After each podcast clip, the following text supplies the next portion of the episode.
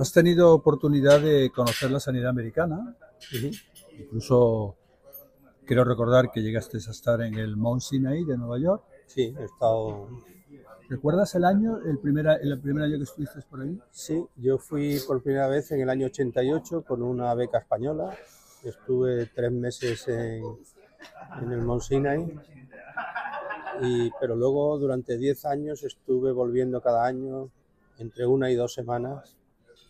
Hice muchos amigos allí y, volvía para, para, estar allí con ellos y ver qué nuevas cosas hacían, un poco pues de estar al día y de, y de, ver amigos. Pues por ahí va un poco la primera, la primera pregunta. Es decir, en esos años 80, cuando llegas allí por primera vez, ¿cuáles son las primeras diferencias que encontraste en la sanidad americana con respecto a la española? No solamente desde el punto de vista de la práctica clínica, sino también desde un punto de vista de la organización del trabajo, de lo que tú y yo sabemos que se llama la gestión en su conjunto. ¿Cuáles serían las primeras diferencias que en los años 80 tú detectaste? Pues la verdad es que es difícil de sintetizarla porque fueron tantas y tan impresionantes. Las más relevantes al menos, ¿no? Pues mira, voy a empezar por una que no tiene nada que ver con la cirugía cardíaca, que era lo que yo iba. Y es que mmm, los anestesistas llevaban, cada anestesista llevaba cuatro quirófanos, no de cirugía cardíaca, de cirugía general y de otro. Hay un personaje, un puesto de trabajo, que son los, los physician assistant, los PA que le llaman, que son enfermeros especializados en una labor concreta. Entonces, eh, los que están en quirófano llevan la anestesia del paciente igual que nuestros enfermeros en el SAS. La única diferencia, y es importantísima, es que allí tienen responsabilidad. Si tienen un problema, tienen que llamar al anestesista. Si el problema lo supera, si no los llaman y el problema tiene consecuencias, la responsabilidad es del, del PA, no es del anestesista. Y desde luego, si lo llama cada 10 minutos, al día siguiente está en la calle. Entonces, eh, eso permite a un anestesista estar permanentemente trabajando, durmiendo un enfermo, despertando a otro, resolviendo problemas y está en cuatro quirófanos a la vez. Y esa diferencia me pareció impresionantemente positiva porque en España el, el principal problema que yo le veo al anestesista es que está aburrido todo el santo día. Duerme a un enfermo, tiene un enfermero perfectamente capacitado para mantener la anestesia todo el tiempo y él no tiene nada que hacer mientras el cirujano está operando más que hacer sudokus, leer periódicos, novelas o, o aburrirse. Oye, ¿y qué similitud, y había alguna similitud que notaste en aquel entonces de la sanidad española con respecto a ello? Hemos visto, has particularizado una diferencia, ¿alguna similitud?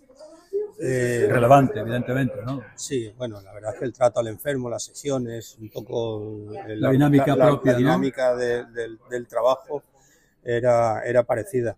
Eh, sí es verdad que me di cuenta de que el nivel de conocimientos que tienen los médicos de la sanidad americana en aquella época eran superiores al nuestro. Quizás los BOAR que tenían que renovarlos o, simplemente la competitividad propia del sistema americano que en España, como sabemos, no existe para nada.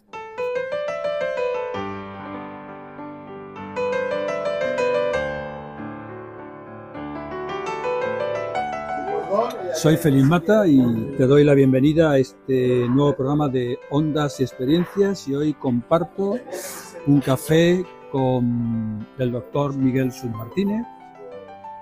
Es especialista en, en, cirugía cardíaca y ha sido jefe de servicio del Hospital Clínico Universitario Virgen de la Victoria de Málaga y también es profesor asociado de la Facultad de Medicina. Miguel, un placer. Buenos días. Buenos días y encantado de estar aquí contigo. Bueno, una pregunta muy global, ¿no? ¿Cómo ha evolucionado en los últimos años la cirugía cardíaca hasta la actualidad? En grandes pinceladas. Creo que, con pasos de gigante. Realmente teníamos bastantes diferencias en, en, los años 80 cuando yo estuve allí. Ahora mismo no, no, existen diferencias. Quizás la única que es muy importante, desde luego, que es el control de calidad, que aquí seguimos sin, sin tener un control de calidad. Ellos lo tienen muy exhaustivo, pero, pero hacemos, no solo hacemos las mismas cosas, sino que, que en algunas cosas hemos conseguido ponernos por delante de ellos. Y ahí, sobre todo, hay un tema fundamental, que es la reparación valvular que ahora mismo es el estándar siempre que es posible y eso no en España ha tardado mucho en llegar, pero cuando ha llegado hemos pasado por delante de Estados Unidos en, sitios, en, técnicas como reparar la válvula aórtica. Entonces, eh, creo que estamos francamente bien si hacemos la excepción de que no controlamos la calidad de lo que hacemos. Vamos a ir compaginando preguntas sobre la cirugía cardíaca o, la, medicina en países eh, avanzados, pero también tienes experiencia y a mí me, gustaría que hablásemos un poco de ello, de, de, proyectos solidarios con ONGs en Latinoamérica, sobre todo en Centroamérica. Has estado en Bolivia, has estado en Nicaragua y quiero recordar que en Guatemala estuviste cuatro años. Sí. La primera, la primera pregunta es, para centrar un poco el aspecto, es cómo es la salud de los habitantes en esas eh, sociedades tan deprimidas y cuáles serían sus principales deficiencias en, su estado de salud global. Eh, simplemente yo no conozco el dato de la esperanza de vida en esos países, pero supongo que es muy baja. Pero en un sitio donde más años he ido y por lo tanto más he profundizado, que es en Guatemala, gente que se muere de una apendicitis porque no tiene dinero para ir al hospital. O sea, que es que no existe la sanidad más que para, la gente rica. Eh, entonces, las ONGs vamos allí, eh, distintos hospitales, para hacer lo que se puede, pero realmente no hay una sanidad en Guatemala, para nada.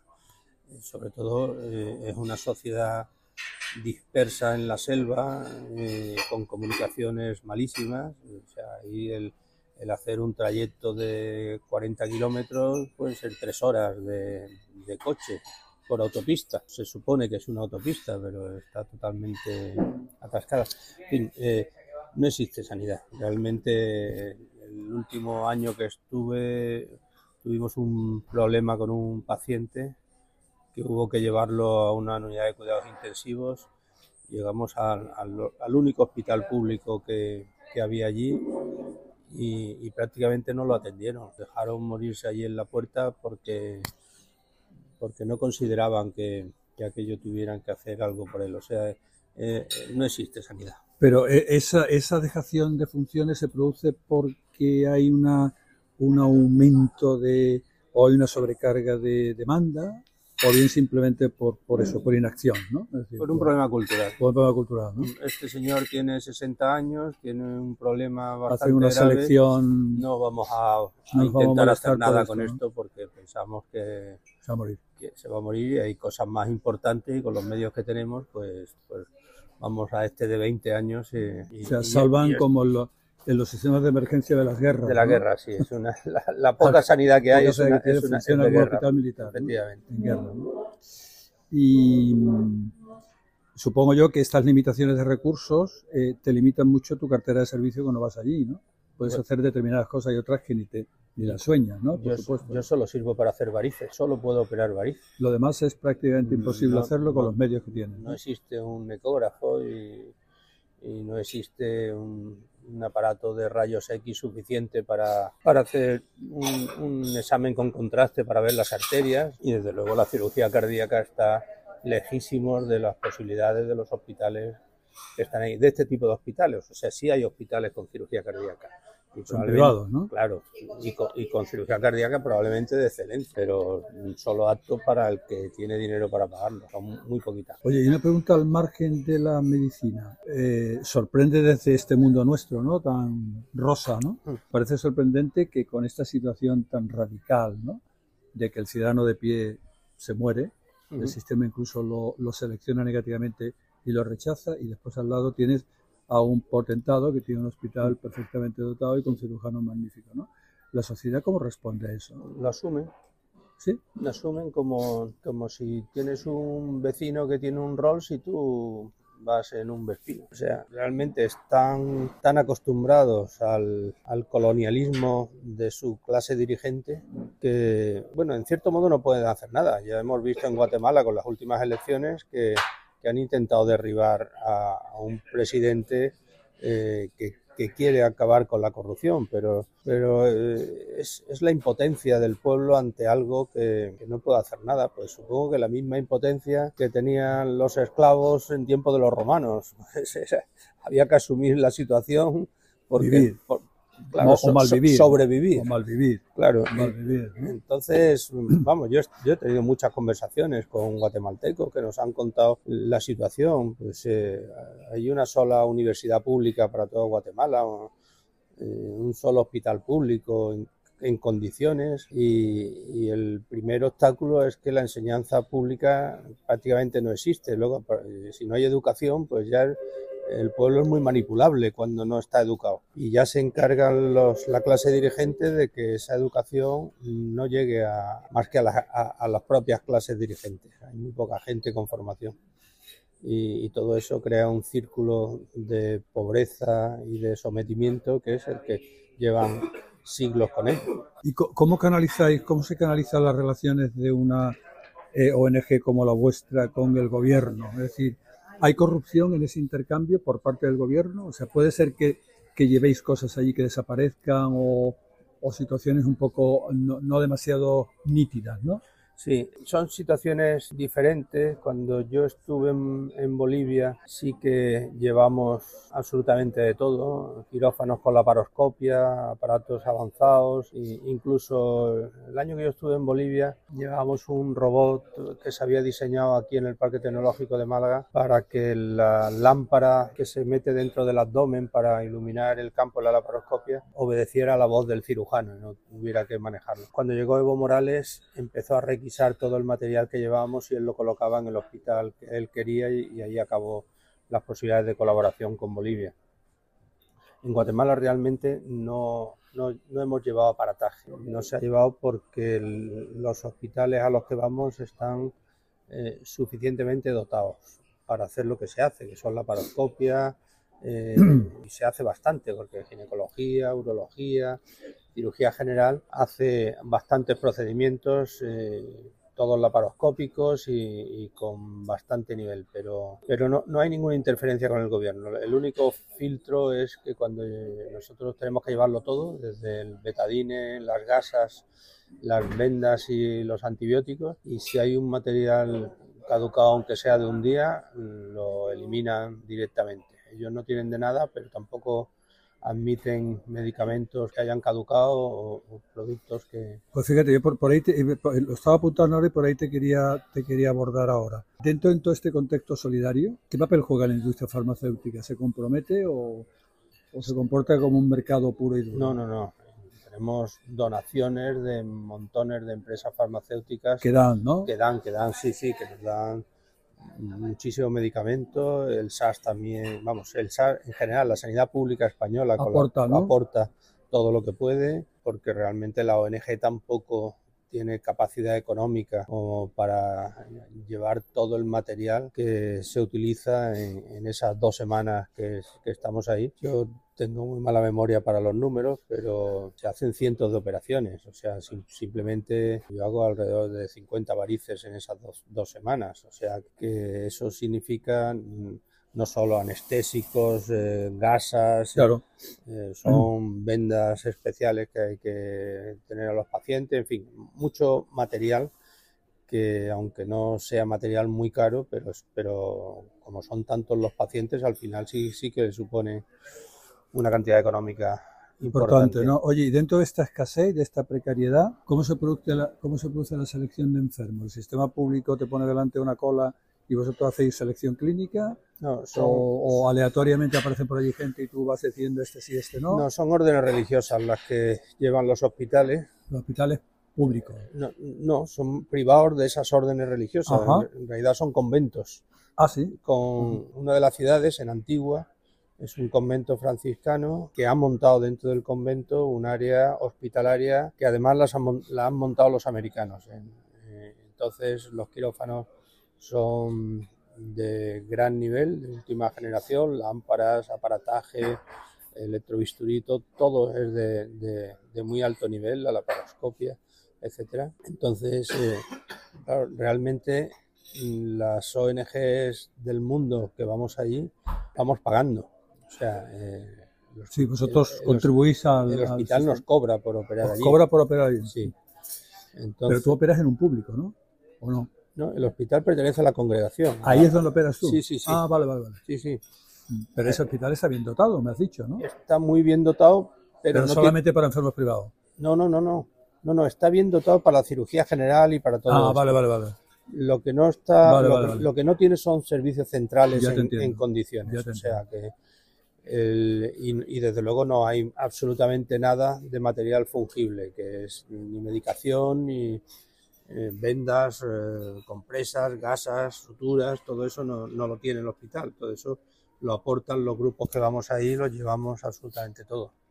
Ya. Entonces, el hospital con ese dinero que aportamos hace que el resto de, del año una serie puedan aguantar, ¿no? Puedan operarse gratis pacientes guatemaltecos por cirujanos guatemaltecos. o sea que... Ya. Oye, y dentro de ese de los años que habéis estado allí, desde un punto de vista clínico, ¿cuáles han sido los resultados que te parecen más relevantes? Resultados, eh, resultados clínicos de tu, de tu grupo de pacientes intervenidos es decir, si tú comparas, la pregunta es, a ver si yo soy capaz de centrarte, el, centrarte la pelota. Si tú comparas los resultados clínicos del grupo de pacientes que operas allí con tus recursos, con tus condicionantes clínicos, con tu entorno clínico, con su estado de salud, y tú comparas ese mismo cifra de, de intervenciones con pacientes nuestros, ¿los resultados clínicos son similares? Exactamente iguales. esa era la pregunta. El, único problema es eh, las varices, que es lo que yo opero, son 5 o 10 veces más avanzadas, peores que las que yo opero aquí. O sea, allí son pacientes pues, que igual llevan años con úlceras por las varices, son varices gigantescas porque nunca han podido operarse y aquí afortunadamente pues eso no ocurre. Cuando alguien tiene una varices importante se opera de forma muchísimo más precoz, con lo cual lo que son son operaciones mucho más complejas las que hacemos allí. Pero el resultado es el mismo, al fin y al cabo la cirugía de varices, y si tienes una técnica adecuada, tiene unos resultados excelentes. Y, la, la hecha con microcirugía, con incisiones muy pequeñas, la recuperación es inmediata. El paciente se opera por la mañana y está andando por la tarde resultados muy similares, absolutamente, similares. ¿El sistema público favorece este tipo de colaboraciones eh, filantrópicas, digamos, o, de, que vosotros participéis en grupos de ONG? ¿El sistema público favorece esto, lo facilita? El, sistema público... Nuestro. Nuestro sistema público, sí, absolutamente. colabora muchísimo con, Colabora, ¿no? con nosotros, sí. Además, eh, yo no, no, estoy muy metido en la ONG, o sea, yo me limito a ir y, y hacer mi trabajo, pero oigo las cosas que, que, hacen y, y, existen, existen unas ONG como son Pilotos Sin Fronteras y otro tipo de ONGs para mí extrañas pero maravillosas, pues que colaboran, por ejemplo, a que llevemos eh, mucho más equipaje del que podríamos llevar en un vuelo normal. Y, Hay una sinergia ahí en el proyecto, ¿no? Sí, efectivamente. ¿No? Porque si no, tampoco podríamos. Eh, realmente vamos al límite del equipaje y, sobrepasamos lo que, lo que podríamos llevar. Y hablando de la capacitación del talento clínico de los médicos de allí, cirujanos o especialidad, los cirujanos cardíacos, hay dos clases, hay los normalitos y la excelencia. Es decir, aquel que tiene posibilidad pues se forma en Europa, Estados Unidos y después vuelve a Guatemala y después hay una corte de cirujanos o de médicos en general que tienen que pasar por las universidades de allí y llegan a niveles mínimo de subsistencia. ¿Cómo funciona eso? Conozco poco el sistema, ¿eh? porque me, he metido poco, pero básicamente la mayoría de los cirujanos de todos estos países están formados en Estados Unidos eh, y, trabajan exclusivamente en hospitales privados y probablemente tengan un, magnífico nivel. El problema es que no existen hospitales públicos.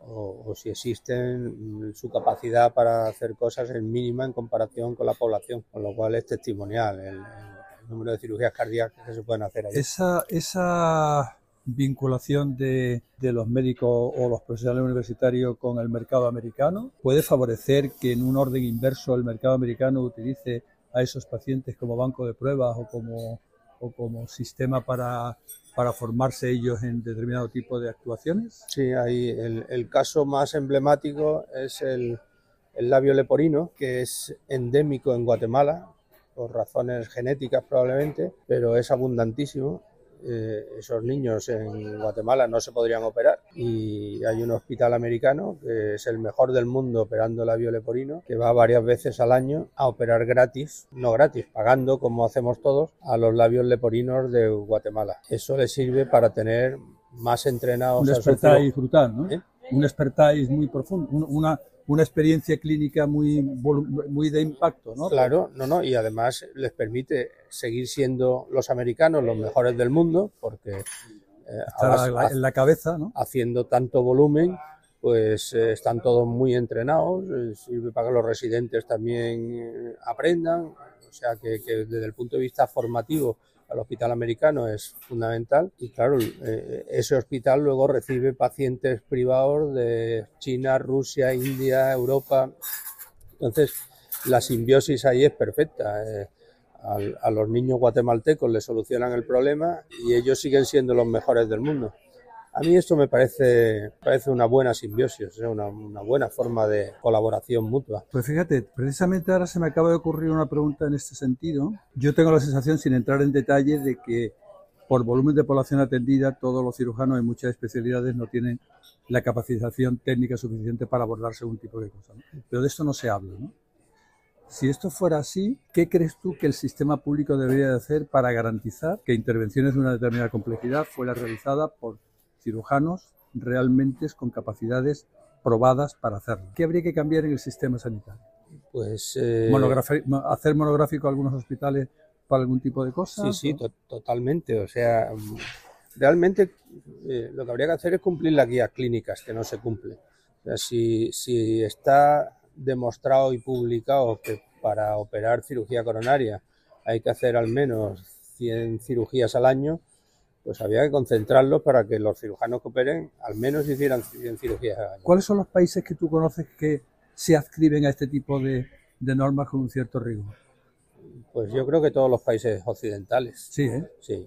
¿Crees que ahí estamos un poco por debajo? De... Estamos muy por debajo, pero claro, es que volvemos un poco a lo del control de calidad. Si alguien controlara los resultados de la cirugía, como los, como los resultados de la cirugía del cáncer, como los resultados del tratamiento de las leucemias, pues eh, seguro que, que las eh, enfermedades más graves o que necesitan más experiencia médica se concentrarían en determinados hospitales.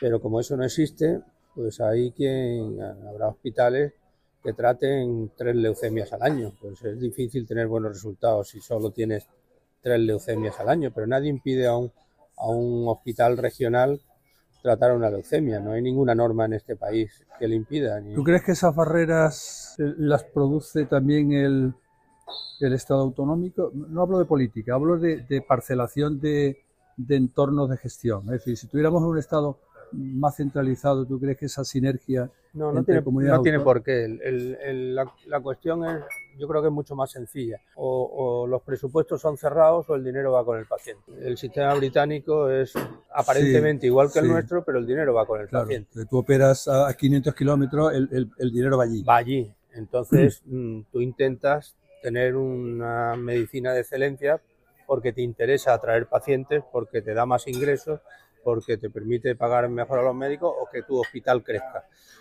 Aquí es al revés, aquí los hospitales se defienden de los pacientes, intentan que no lleguen pacientes de otro sitio porque, claro, porque va, contra su, propio presupuesto y nadie les compensa por ellos, con lo cual carrean déficit. Y, entonces es un sistema totalmente contrario incluso al sentido común, desde mi punto de vista. O sea, el, el defenderte de los enfermos, lo normal es que cualquier profesional quiera aumentar sus clientes, no quiera disminuirlos.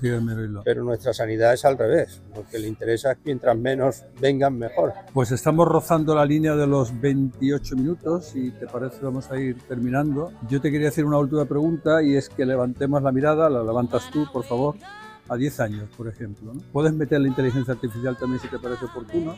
¿Cuáles serían las mayores innovaciones que tú esperas en tu campo clínico? Yo creo que la mayor innovación sería un auténtico control de calidad, porque eso cambiaría absolutamente las cosas. Si tuviéramos en mi campo concretamente, supiéramos la mortalidad ajustada a riesgo de cada hospital, de cada cirujano, y eso fuera público, las cosas cambiarían radicalmente. Viví esa experiencia en Nueva York en el año 88, el New York Times publicó por primera vez la mortalidad en cirugía coronaria. El año siguiente había bajado la mortalidad en Nueva York un 20% y en cinco años bajó más de un 40% la mortalidad, solo por publicar los resultados. O sea, eh, para mí sería la mayor innovación en mi campo. Luego, desde el punto de vista tecnológico, está claro que eh, los sistemas de, asistencia ventricular, corazón artificial, externo, implantable, ya estamos colocándolo. O sea, ese, será el, el, gran reto es ampliar el uso de corazones artificiales eh, a, la población. Eso es lo que, nos va a venir en los próximos 10 años. Pero al final eso hay que concentrarlo en hospitales con, alta experiencia. No puede ser eso para todos. ¿Tú crees que, y esta es la última, ¿tú crees que había que reivindicar de nuevo, se hizo hace, hace unos años con muy poco éxito, la existencia de una agencia independiente, un observatorio independiente, que ahora que tenemos una ingente cantidad de datos que lo podemos manejar con técnicas como el Big Data o, sea que tenemos las herramientas para hacer un magnífico control de calidad de los datos clínicos. ¿Crees que mm, habría que reivindicar de nuevo una agencia independiente que estableciera esos mecanismos, ¿no? que hiciera transparente y público los resultados más relevantes en sanidad? Debería, pero nadie la quiere.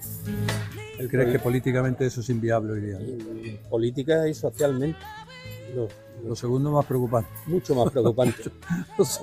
claro, realmente los hospitales del, mundo en general eh, en cirugía cardíaca pues operan 1.000, 1.500, 2.000 pacientes al año y aquí los hospitales operan 200, 300, 400, la diferencia es abismal. En Andalucía, con dos servicios de cirugía cardíaca eh, sería suficiente y, aumentarían, mejorarían los resultados de forma inmensa.